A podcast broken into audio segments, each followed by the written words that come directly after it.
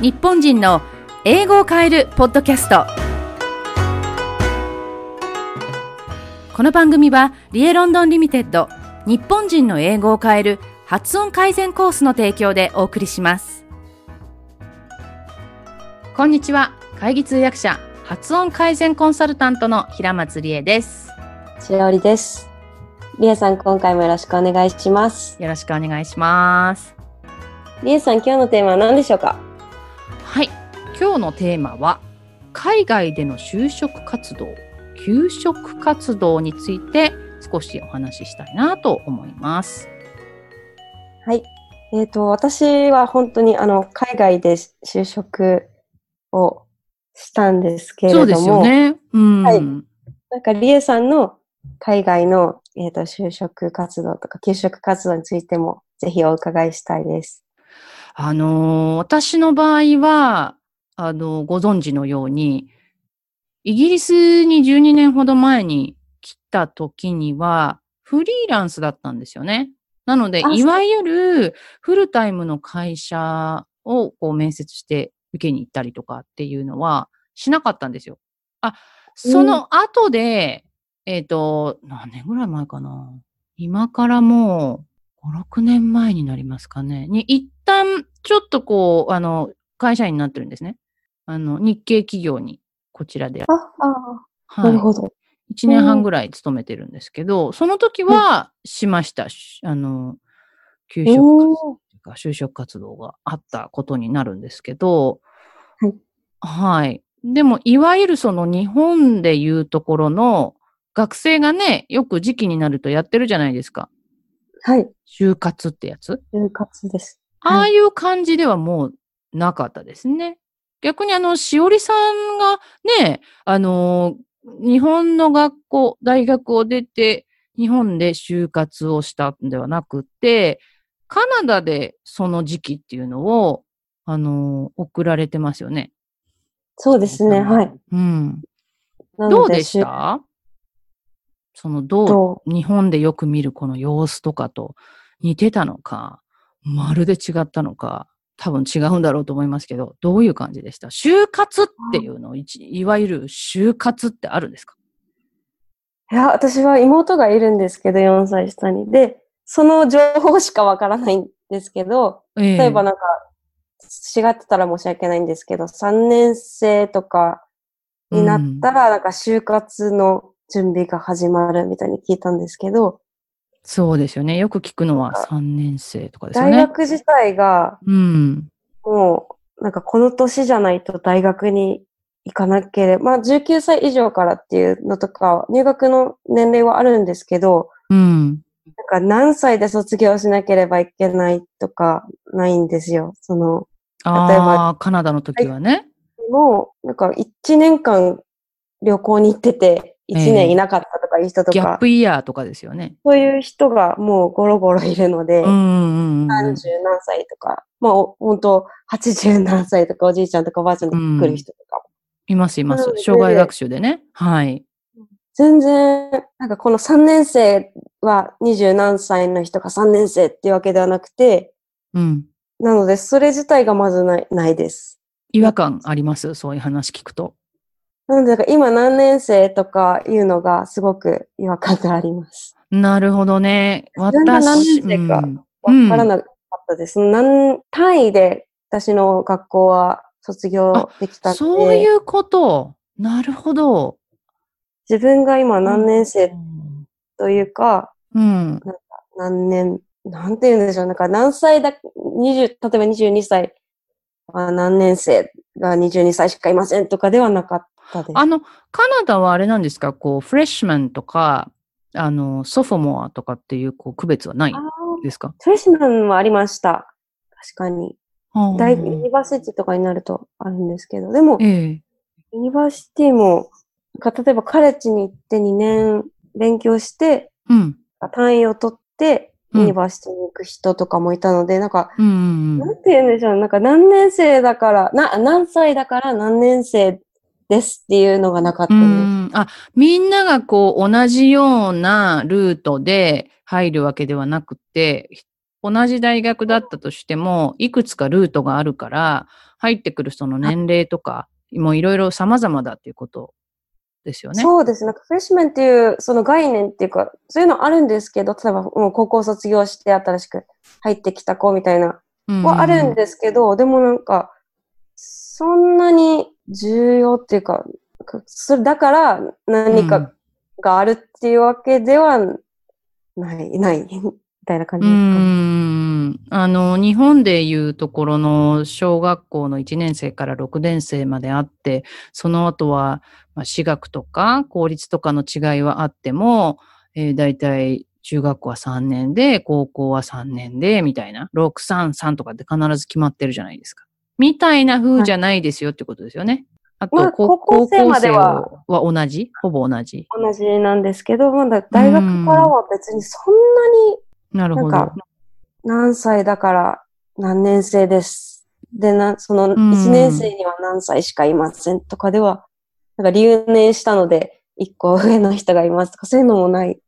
だからこそ、その就活というのも日本みたいに、こう、ある学年とか同じ学年が全員こう一斉に就活をするとかいう感じじゃないっていうことですよね。そうですね。はい。うん。そうやって言われるとイギリスもそうですね。あの、うん大学もそれこそ年齢とか、あの、社会人入学とかも全然普通だし、そうですよね。うん。うん。なので、いろいろですよ。そういう意味では日本みたいに一斉にこう、リクルートスーツで就職っていう感じじゃないですけどね。うん。はいしおりさんはどういうふうにこう仕事を見つけたんですか？当然その、いわゆる日本の就活とは違っても、就職活動ってあったわけでしょ？はい。私は、えっと、私の場合は卒業して一回ちょっとだけ日本に帰ってたんですよ。それもなんかバケーションみたいな感じで。うん。はいは。ないので、あ 卒業して、まあ数ヶ月、そのバケーション期間みたいなのを取ってて、ええ。それから就職、帰って、就職帰ってっていうのはカナダに帰って。カナダに、カナダに行って、なんか就職しようかなっていう感じになりました。で、かなっていうのはどういうふうにこう、まあ、仕事を見つけたりとか、応募とかはしたんですか？と、応募とは、えっと、なんつ、ウェブページの就、なんて言うんですかね、なんか、就職用の、就あ、って求人広告？求人広告。求人のページを普通にこう見つけて、そこから応募したりしましたね。あの、その行きたいところの公式ページみたいなとこから応募したりもしました。公式ページっていうことは、フォームがあるっていうこと？なんかキャリアみたいな、こう、ところが、ボタンがあって、そこを押したら、その、そうですね、その応募フォームみたいに行ったりとか。っていうことは記入すればいいんですか？自分でこう、そうですね。履歴書みたいなのを作る。らなくてもいいんですか？でも、それ、なんかこの、アタッチしてくださいみたいにありました。その添付。ですよね。だってあ、の、日本の場合は履歴書とかって型があるけれども、はい。よくコンビニとかで売ってるやつ。あねあの、ね。私なんかは、イギリスとかだとそういう、その CV って言うんですけど、うんあの、CV、まあ日本でいうところの履歴書とか職歴みたいなやつですよ。あれは型がなくて、そうですね。あの、自分で考えないといけないんですね。それも、どういうレイアウトで、どういう情報にして、情報量も含めて、書き方とかもアピールポイントだから、あ、それは、えっと、カナダでは、と私はなんかスコミュニケーションっていうクラスがあって、はそこの一環で学びました。なんかどうやって書けばいいかみたいああ、なるほどね。最初に名前を書いてとか、な。はい。あの、そここにはこうタイトルも入れるとか入れない。ないとかっていう。はい。で、その、そうなんですよ。そのフォーマットをまた自分で工夫をして、で、見開き2ページ以上にはしないとか、もう3枚、3ページ目とか4ページ目とか行くと良くないんですよね。イギリスの場合は。ああ、そんなにかいいんですね。でも逆に。なんかカナダは一一枚、よ A41 枚。あ、だからそうです。あの、短い方がいいんです。あの、もうに、に、見開き2ページまで。ら。うん。左のページ、右のページで終わりで、それ以上は見ないから、誰も。そう、同じです。そうです。あの、長いのは嫌われるんですよ。あとは、順番が、日本のその履歴書の場合は、時系列っていうとの古い方から上にあるじゃないですか。ずっと新しい情報を下に行くと思うんですけど、その逆ですよね。そうですね、逆でしたね。はい。あ、あとなんか写真も撮らなくて。逆あ、写真？写真、あの、日本で貼らなきゃいけないじゃないですか。あ、あります、あります。あれ結構ね、あの、大事それですよね。は人種差別とかになるので、ああ、そうですよね。それこそあの、結婚してるかどうかも書かなくていいっていう、結構それは議論になりますよね。男女かどうかも書かなくていいし、うんうんうん。えっと、生年月日も書かなくていいです。うんうんうん。確かに。そういうのはかなり違いますよね。はい。あのー他にはそうですね、やり方としては、なんかどういうところが日本で、その帰ってきてもう3年でしたよね。あの、しおりさん。はい。その日本はい。で今度はその、まあ就職活動っていうか、仕事に応募したりとかしたときに、ああ、こういうところが違うなぁなんて思ったのは何でした？うーん、まず履歴書が、あ、でもそれは言いましたね。履歴書があるってことですか？履歴書の型が決まってることですか？型があるっていうのは、は違いますね。あとは、これは、すみません。私は日本であんまり就職したことが、な、なんかその応募したことが少ないんでわかんないんですけど、なんかカナダの方がすごく積極的だった気がします。あ、売り込みってことですね。自分の。ゴミが。なんか電話とかかかってこなかったら、電話し,、したりとか、結構しつこく。おーなんかそうじゃないと、なんか日本は丁寧に多分電話、すいません、落ちました、みたいなとか、うん。丁寧にいろいろ言ってくれる、違ったら申し訳ないんですけど、あの、言ってくれるところが多いと思うんですけど、あカナダは結構適当で、なんか忘れちゃったりとかすることとか、いろん、いろんなあの、就職だけじゃなくって、あ。いろんな面うんで適当で忘れちゃったりとかすることがあるんですよ。うん。なので、なんか、あ、ごめん、あ、送ってたっけみたいなとか言われたりとか、なんか、見てなかったあ本当、あの、学校でもそうだし、なんか、いろんなことで、就職以外にもいろんな、あ、忘れてたとかよくあるんですよ。ーはいはいはい。ああ、もう結構それはそうですよね。あの、うん。日本以外はそうですよね。うん以外はって、じゃあどれだけ行ったのって言ったら、私は南米とか行ってないけど。はい。うんうんうんちゃんと届きましたかとか、うん。いつうん連絡くれるんですかとか、すごいしつこく聞聞きました。うん。そういうふうにしてました？じゃあ電話入れたりとかしてました、そうですね、結構しつこく。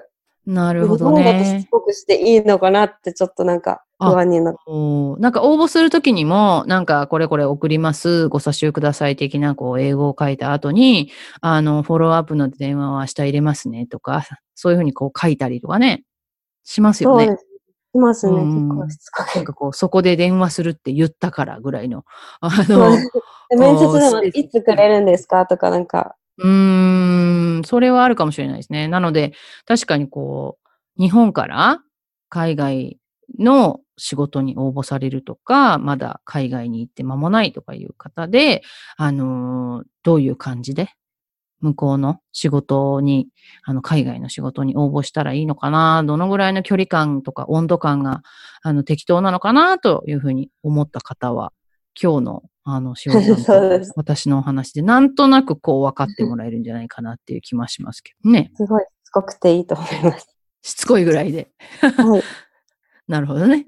でも、そうですね。言い方がありますよね。イギリスなんかでも、微妙ですよ、そこが。あんまりしつこいと嫌われるし、しつこいうん感じじゃないんだけど、押すみたいなのが大事ですよね。だから、あのーこ、なんていうのかな？届いてないかもしれないので、もう一度お送りしますみたいな言い方をしたりとあかあ、。そうですね。まあ言い方は、うん。そうそう。あの、相手から返事が来なかったので、届いてない、届いてるでしょうとかっていう感じで書くと、すごく角が立つから、うんうん、もう一回送ります、返事がなかったので、みたいなのはもう喧嘩売ってるのでダメなので、あのーそうですよね。もしかしたら届いてなかったかもしれないなと思うので、作ったりなんかしてね、その辺の話を。ちょっとあの、サーバーの調子が、ああの、悪かったりとかしたので、あの、念のためにもう一回送ります、という。届いてない言ったりとかして。かも、なんかもしかしたら、